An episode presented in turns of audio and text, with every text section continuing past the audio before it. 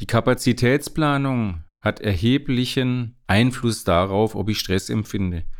Wenn ich mich nämlich überbuche mit Aufträgen, dann habe ich zu viel Arbeit. Wenn ich glaube, ich habe viel Arbeit und habe sie aber nicht, dann stehen die Leute da und ich weiß nicht, was ich machen soll. Vom Unternehmer für Unternehmer. Johannes hilft Handwerksunternehmen dabei, mehr Zeit und Zufriedenheit für sich zu gewinnen. Er positioniert Unternehmen, baut Führungskompetenzen auf und macht Unternehmer so zufriedener. Hallo zusammen, herzlich willkommen in einer neuen Folge in meinem Podcast. Und wie versprochen, in den letzten Folgen habe ich des Öfteren angedeutet, dass wir bald über Controlling sprechen werden und heute ist es soweit. Wir sprechen über Controlling. Und zwar starten wir heute mit einem Bereich, den ihr vielleicht gar nicht dem Controlling zugeordnet hätte. Ich weiß auch ehrlich gesagt nicht, ob es irgendein BWL-Professor so sieht, ist mir aber persönlich scheißegal. Denn das, was ich euch heute erzähle, hat mich in den letzten Jahren sehr weit gebracht und die Jahre davor, bis ich begriffen habe, wie wichtig das ist, hat es mich die letzten Nerven gekostet. Ich rede von der Kapazitätenplanung. Also die Kapazitätenplanung war wirklich der Move, als ich den eingeführt habe, konsequent, hat sich der Stress dramatisch reduziert. Bevor wir jetzt direkt einsteigen, möchte ich euch noch kurz mitgeben, was ich unter Controlling verstehe. Für mich ist Controlling die Betriebsführung anhand von Kennzahlen. Das heißt, Controlling ist in manchen Fällen natürlich auch Kontrolle, aber es ist nicht so, dass wir jetzt ausschließlich über Kontrolle sprechen. Also im Controlling geht es darum, dass wir uns das so vorstellen wie bei einem Piloten zum Beispiel. Der sitzt in seinem Flugzeug und manchmal ist Nebel, manchmal ist auch dunkel. Und wenn Nebel oder dunkel ist, ist sehr schwierig, das Flugzeug über Sicht zu navigieren. Wahrscheinlich unmöglich sogar. Ich, ich bin kein Pilot, aber ich stelle es mir so vor. Du hast keinen Bezug zum Horizont, du hast kein Gefühl dafür, ob du sinkst oder steigst. Ob du gerade ein bisschen nach links oder rechts fliegst, vermutlich auch nicht, ohne einen künstlichen Horizont. Deshalb sind halt äh, Instrumente hier wahnsinnig wichtig. Und ich finde halt in der Betriebsführung, sind diese Instrumente auch wahnsinnig wichtig. Und was ich auch nicht wirklich akzeptiere, ist die Aussage wie, ah, mein Unternehmen ist so klein, da brauche ich das doch alles gar nicht. Das verhält sich ja analog, weißt du? Also wenn in einem so kleinen Unternehmen zum Beispiel von vier Leuten zwei gehen, fehlen dir halt trotzdem 50 Prozent Produktivstunden. Und das ist genauso unlustig, wie wenn bei einem 20-Mann-Betrieb 10 gehen. Also von daher ist so klein nicht wirklich ein Argument, das ich akzeptiere, wenn es darum geht, auf ein Controlling zu verzichten, gegebenenfalls. Gut, wir werden uns jetzt in dieser und den nächsten Folgen ein paar Sachen anschauen. Wir starten in dieser Folge mit der Kapazitätenplanung. Ich möchte bei der Gelegenheit auf meinen YouTube-Kanal verweisen. Da habe ich auch ein Controlling-Video gedreht, wo ich so zehn Punkte durchgehe, anhand derer du checken kannst, ob du richtig aufgestellt bist. Schau dir das doch mal an, weil da habe ich auch ein paar visuelle Aspekte an so einem Whiteboard gemacht, die ich natürlich hier im Podcast nicht drüber bringen kann. Jetzt lass uns aber mal über die Kapazitätenplanung sprechen, endlich, die ich jetzt schon so oft erwähnt habe. Um was geht es bei der Kapazitätenplanung? Also, wir haben ja im Handwerk sehr häufig als produktive Einheit die verrechenbare Stunde. Das bedeutet, wenn du jetzt zum Beispiel ein Mann-Unternehmer, also Selbstständiger bist, dann hast du ungefähr, Pi mal Daumen, so 1500 Stunden im Jahr, die du verrechnen kannst. Das äh, leitet sich folgendermaßen ab. Das Jahr hat ja 365 Tage. Jetzt ziehst du die Wochenenden ab, dann ziehst du ein paar Tage für Krankheit ab, dann ziehst du ein paar Tage ab für Urlaub. Und dann bleiben halt von 365 Tagen so nur noch ein bisschen was über 200 übrig. Und wenn du die 200 mit deiner Arbeitszeit multiplizierst und dann noch ein bisschen Faktor für Unproduktivität wie Einweisung oder ähnlich oder Fahrten und so weiter mit einfließen lässt, dann siehst du, wie sich deine produktiv verrechenbaren Stunden immer weiter nach unten korrigieren. Also von rund 2100 bezahlten Stunden bleiben am Schluss noch 1500 übrig. Auch hier der Verweis, da werde ich in den nächsten ein, zwei Wochen wahrscheinlich, also wir haben jetzt den 13. Januar, nur dass ihr so ungefähr ein Zeitgefühl habt. Das heißt, so ab Februar ungefähr werdet ihr auf dem YouTube-Kanal noch ein Video finden, wo ich das genauer vorrechne, wie diese Rechnung funktioniert. Also, long story short, wir haben als Kapazität die verrechenbaren Stunden bei uns im Handwerksunternehmen. Und der Stress entsteht ja dann, wenn ich mehr Arbeit für diese Stunden habe, als ich leisten kann. Dann entsteht Stress oder andersrum. Es gibt auch die, die andere negative Auswirkung, wo Stress entsteht, nämlich wenn die Leute auf dem Hof stehen und ich keine Arbeit habe. Das wäre auch nicht ideal. Das heißt also, jetzt kommen wir schon auf den Punkt. Die Kapazitätsplanung hat erheblichen Einfluss darauf, ob ich Stress empfinde. Wenn ich mich nämlich überbuche mit Aufträgen, dann habe ich zu viel Arbeit wenn ich glaube, ich habe viel Arbeit und habe sie aber nicht, dann stehen die Leute da und ich weiß nicht, was ich machen soll. Also das Handwerk war in den letzten Jahren ja maßlos überfordert mit Aufträgen. Und da muss ich sagen, das hängt mit der Kapazitätenplanung zusammen, die nicht richtig gelebt wird, gepflegt wird. Und deshalb sprechen wir heute. Also was keine Kapazitätenplanung ist, das möchte ich kurz auch noch erwähnen, ist, Umsatzzahlen abzugleichen. Also ich plane 5 Millionen Jahresumsatz und ich habe jetzt 5 Millionen beauftragt, passt ja ungefähr. Das ist natürlich absoluter Blödsinn. Denn mal ganz ehrlich, ob du die 5 Millionen komplett selbst leistest oder ob da vielleicht auch Subunternehmerleistungen drinstecken, die du gar nicht erbringen musst, das steht ja auf einem ganz anderen Blatt. Das zeigt dir dann natürlich deine Kalkulation im Auftrag. Aber wichtig ist doch, dass wir eine Übersicht haben, wenn unsere Jungs zum Beispiel 10.000 Arbeitsstunden pro Jahr bringen, also das sind dann ungefähr sechs Mitarbeiter in Vollzeit, Pi mal Daumen, habe ich die ausgelastet und mit welchen Aufträgen habe ich die ausgelastet und wann finden die statt? Also ich möchte darauf hinweisen, sensibilisieren sozusagen, dass sowohl der Umsatz als auch absolute Zahlen, was Stunden angeht, also ich habe 6000 Stunden im Auftrag, das sind nichtssagende Werte. Guck mal, wenn du sechs Monteure hast, 1500 Produktivstunden, dann heißt es, du hast in diesem Geschäftsjahr 9000 verrechenbare Stunden zur Verfügung. Jetzt sagst du, okay, hey geil, ich habe einen Auftragseingang über 10.000 Stunden oder 9.000 Stunden, alles ist safe. Das kannst du gar nicht sagen, denn du musst dazu wissen, ja, wann finden denn die beauftragten Stunden statt? Wenn die zum Beispiel alle im August sind, während die halbe Firma im Urlaub ist, ja dann gut Nacht. Oder was ist, wenn sich ein Bauzeitenplan verschiebt? Was machst du dann? Siehst du überhaupt, wann welches Projekt welche Leistungsphase hat? Und jetzt kommen wir der Sache auf den Grund oder auf den Punkt, ja. Das ist mein Anliegen, auf das ich dich jetzt hier hinweisen möchte, was die Kapazitätsplanung angeht.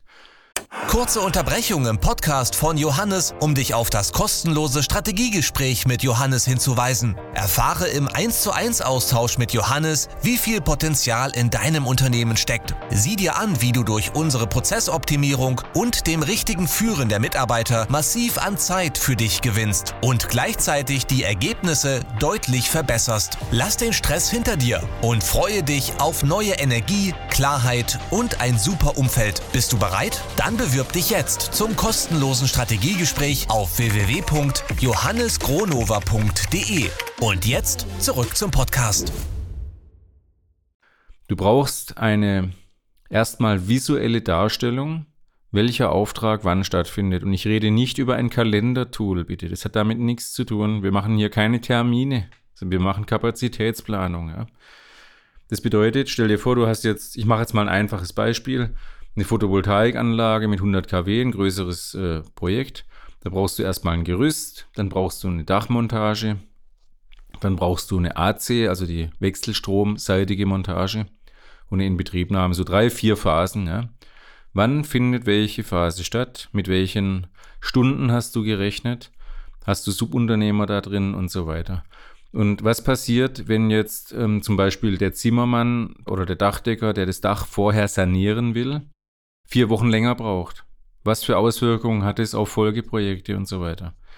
Und das kann eben ein Terminkalender nicht wirklich visualisieren. Das kann eine absolute Darstellung in, in beauftragten Stunden oder einen Umsatz nicht visualisieren.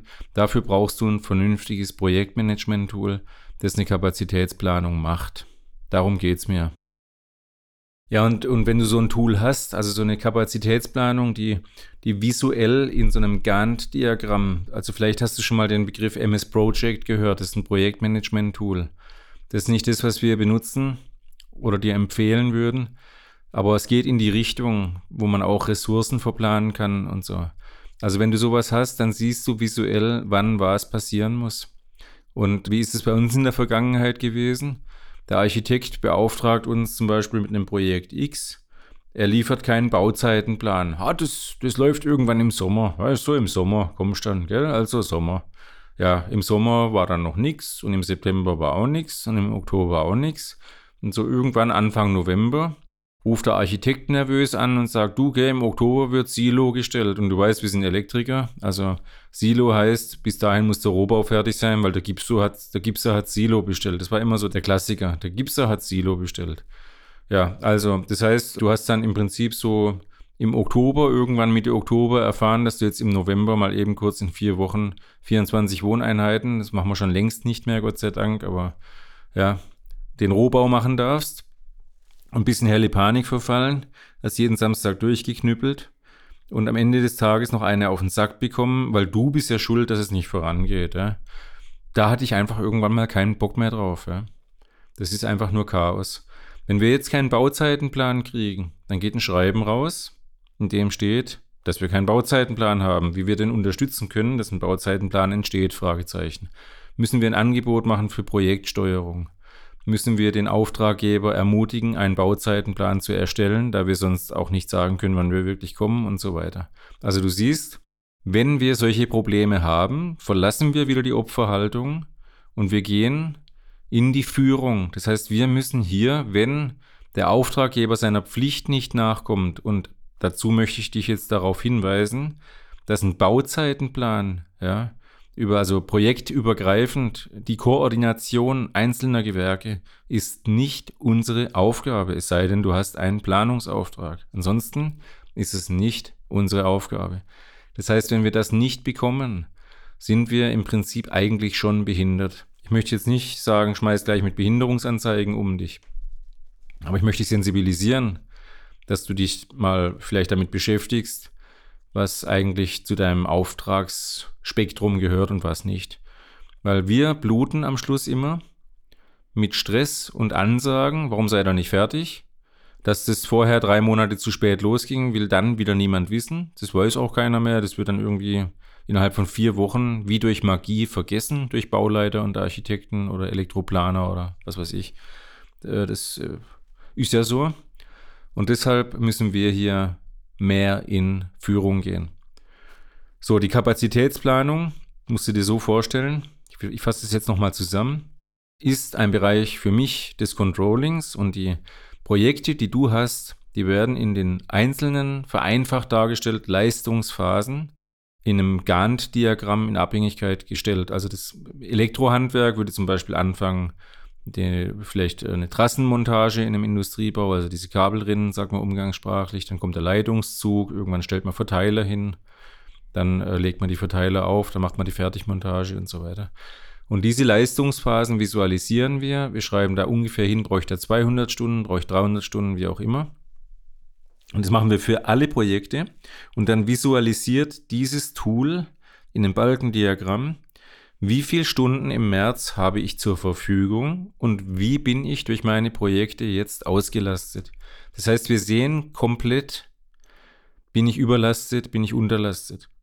Brauche ich noch Arbeit oder bin ich schon randvoll? Und das Geile ist, naja, okay, also guck mal, wenn ich in dem Projekt den Leitungszug mit einem Kollegen oder einem Subunternehmer mache oder mir noch ein, zwei Helfer dazu hole, dann komme ich über die Runden. Und das siehst du schon vier, fünf Monate vorher. Du kannst dich darauf vorbereiten, ja wenn du das so machst, wie du es vielleicht bisher gemacht hast, es einfach mal laufen lässt und dann anfängst und dann feststellst, oh shit, jetzt wird es aber eng, jetzt muss ich wieder samstags arbeiten, dann hat es ja auch negative Auswirkungen für dein Team.